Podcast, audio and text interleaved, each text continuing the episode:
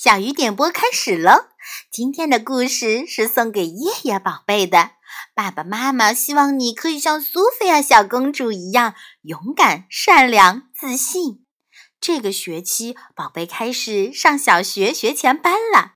小学和幼儿园是不同的，希望宝贝可以很快适应新学校。永远爱你的爸爸妈妈。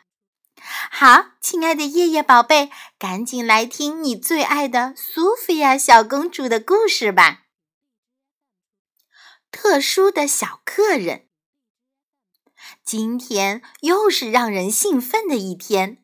魔法王国要来一些重要的皇家访客。包里克国王和埃德王后马上就要到了。美兰达王后对孩子们说。国王和王后会带来一位特殊的来宾，罗伦国王说：“我希望你们友善的照顾他，让他感到像在自己家一样舒服自在。”这个特殊来宾很可能是一位公主，安博对苏菲亚小声说道。这时，皇宫外面响起了迎宾号，客人们来啦！苏菲亚兴奋地叫起来。只见一辆豪华的马车停在了城堡门前。包里克国王和埃德王后缓缓走下了马车。怎么没有看见公主啊？安博奇怪地想。这时，一只独角兽从马车上跳了下来。埃德王后笑着说：“这是我们新养的独角兽宠物。”它的名字叫珍宝，希望你们不介意帮我照看它。啊！苏菲亚高兴地叫道：“珍宝太可爱了，它很漂亮。”安博说：“照看它一定非常有趣。”苏菲亚、安博、詹姆士决定先带珍宝去皇家花园散步。可是珍宝不知道什么是散步，他只顾着追着小鸟乱跑，路上还吃了很多花朵儿。突然，珍宝发现草地上有一个喷泉，他感到很好奇，便跳了进去。出来的时候，他还调皮的在安博旁边摇了摇身子，溅得安博一身水。嘿！安博大声叫道：“快停下来！”我想起来了，詹姆士高兴地说：“珍宝可以跟我们玩扔飞马蹄游戏。”说着，詹姆士便拿起一个飞马蹄扔了出去。珍宝根本不懂什么是扔飞马蹄游戏，他看见马蹄铁飞了出去，便本能地跑去接住，送回到詹姆士的面前。唉，他还不懂扔飞马蹄的玩法。詹姆士无奈地说：“安博有了新主意，我们可以带珍宝玩装扮游戏。戴上帽子，穿上短裙，珍宝会变得更可爱的。”珍宝听了，却把安博的帽子咬了下来。“不，珍宝！”安博尖叫道。安博试图夺回自己的帽子，但珍宝衔着帽子已经跑远了。珍宝在宫殿里来回乱跑，最后他跳到了钢琴上，还咬住了挂毯。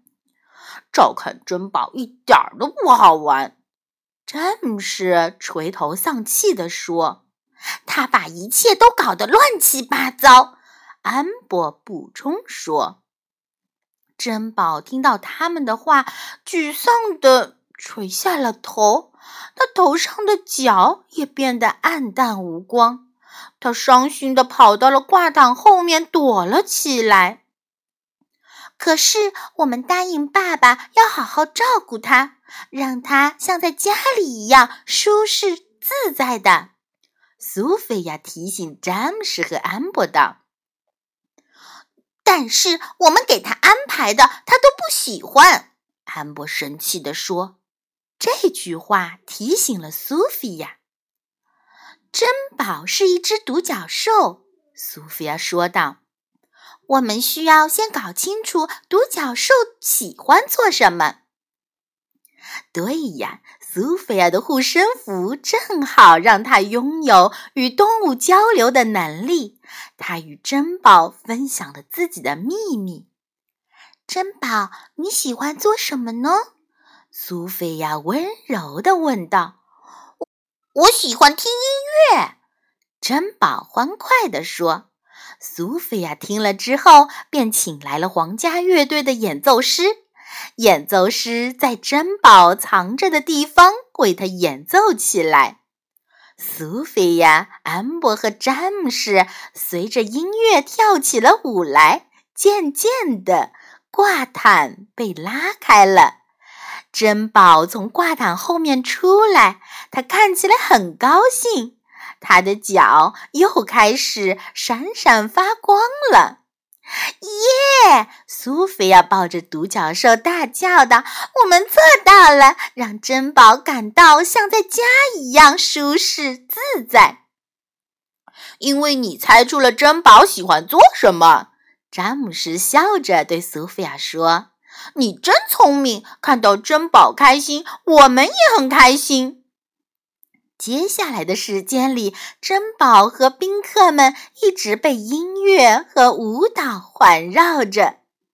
无论是珍宝还是苏菲亚、詹姆斯和 amber，都已经在期待下一次相聚了。好了，特殊的小客人讲完了，希望夜夜宝贝喜欢。其他小朋友有想听的故事，欢迎随时告诉小鱼姐姐。好了，今天就到这里了，祝大家晚安。